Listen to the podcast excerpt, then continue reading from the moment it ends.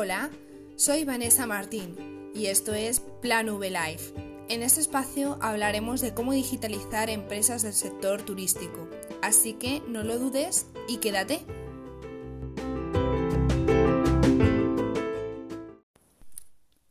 Hola, comenzamos el año con un nuevo episodio. Hoy quiero contarte una historia. Comenzamos. La habitación que nadie quiere. El dicho de en casa del herrero cuchillo de palo no se da en mi vida. Una de mis grandes pasiones es viajar, y lo que me encanta es soñar con el viaje.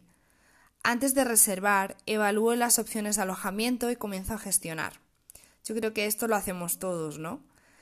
Suelo guiarme por lo que me entra por la vista, es decir, que sea acogedor, aunque simplemente sea para un par de días, no sé.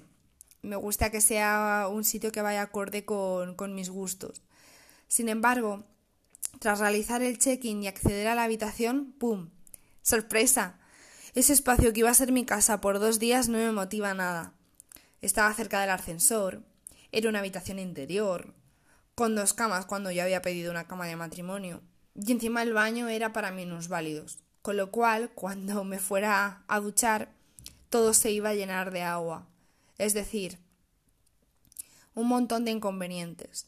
Pero claro, intento pararme y, pensar y, bueno, pues si puedo aguantar con eso, porque van a ser pues eso, dos días, procuro dejarlo estar y no quejarme al recepcionista de turno. Yo también he estado en su piel, yo también he sido recepcionista y no hay cosa que te dé más coraje, más rabia que justo que acabas de hacer un check-in y al rato te baje el cliente para que le cambies de habitación.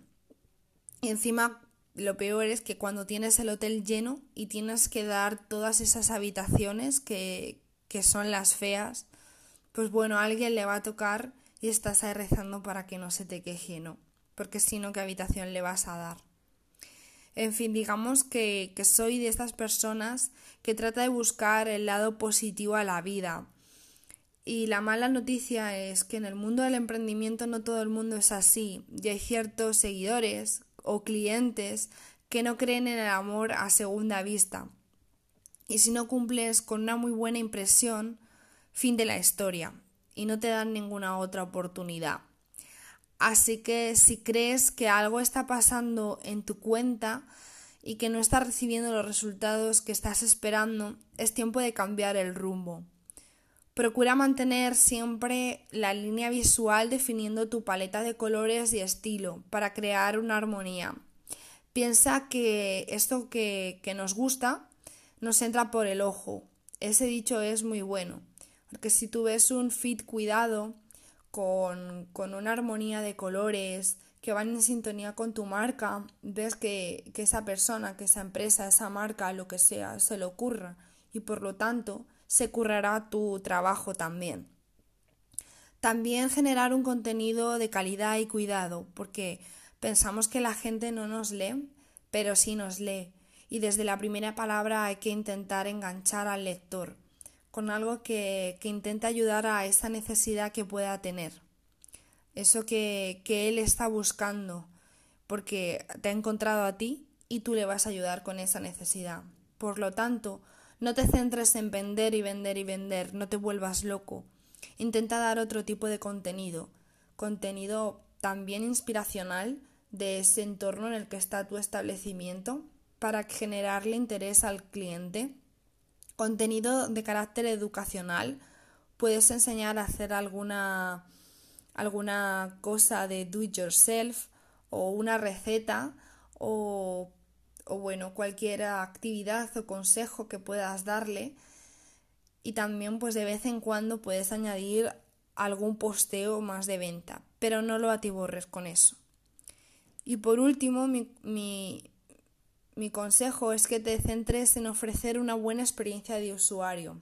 Es decir, aquel cliente que se va contento, aparte de dejarte un comentario bueno, va a repetir contigo porque va a decir, vaya, aquí disfruté, aquí viví una experiencia muy buena y quiero hacerlo otra vez.